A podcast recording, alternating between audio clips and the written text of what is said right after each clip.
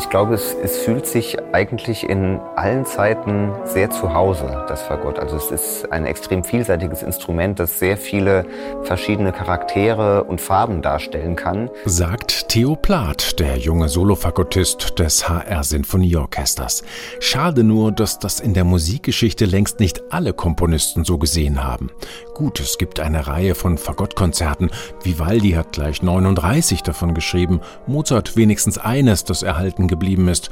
Aber in der Romantik hat neben ein paar wenigen anderen nur Karl Maria von Weber das Instrument mit einem Solopart bedacht. Ansonsten aber musste sich das tiefste der Holzblasinstrumente meistens mit der Rolle des brummenden Bassfundamentes im Orchester oder in der Kammermusik begnügen. Dabei kann es so viel mehr.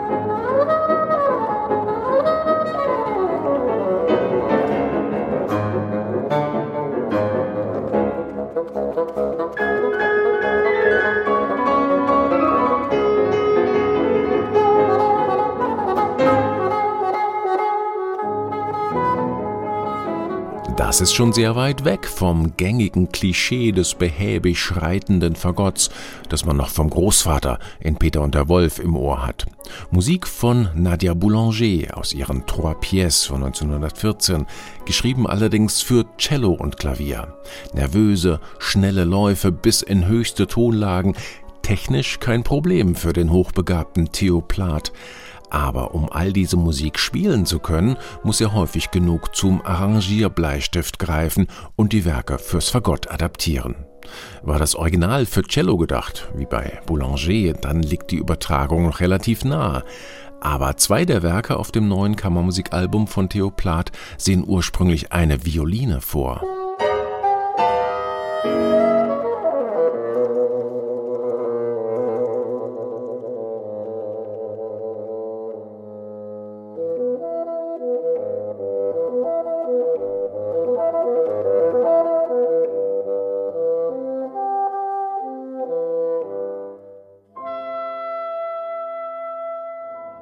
Wenn man das Stück nicht kennt, äh, würde es einem überhaupt nicht auffallen, dass das eigentlich für ein anderes Instrument geschrieben ist. Und das spricht ja eigentlich auch ähm, für das Arrangement und auch dafür, dass es letzten Endes um die Musik geht. So Aris Alexander Blettenberg, der Klavierpartner von Theo Plath.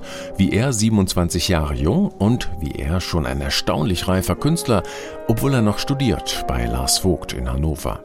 Sie haben die Stücke klug ausgesucht für ihr gemeinsames Album. Die Sonaten aus der Zeit von Spätromantik und Impressionismus treffen allesamt den Charakter und das Ausdrucksspektrum des Fagotts.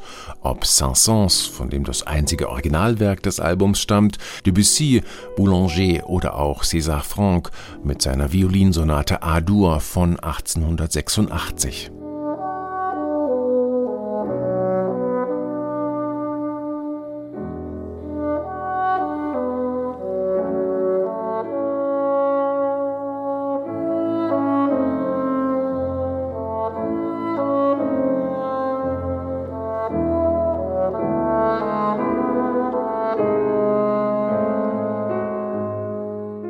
Theo Plath pflegt einen sehr lyrischen Ton, fast eine Art Belcanto auf dem Fagott. Er bringt dieses Instrument regelrecht zum Singen. Auf dem Album kann er seiner Vorliebe für die romantische Musik freien Lauf lassen. Die Werke, die er ausgesucht und arrangiert hat, tragen oft etwas Melancholisches in sich, flüchten sich wie hinter einem Samtvorhang in eine bessere Welt, trauern vergangenen Zeiten hinterher. Daher auch der Titel des Albums Lost Times, eine Anspielung auf Marcel Prousts Suche nach der verlorenen Zeit, wo die Erinnerung als Quelle der Inspiration dient und die Musik eine wichtige Verbündete dieser Erinnerung ist. Theo Plath hat sich mit diesem Album einen Traum erfüllt und seinem Instrument, die Klangwelt der Romantik und des Impressionismus, ein Stück mehr erschlossen.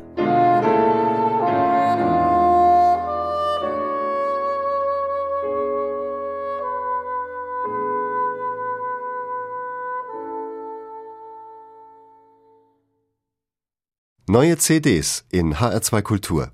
Weitere Rezensionen auf hr2.de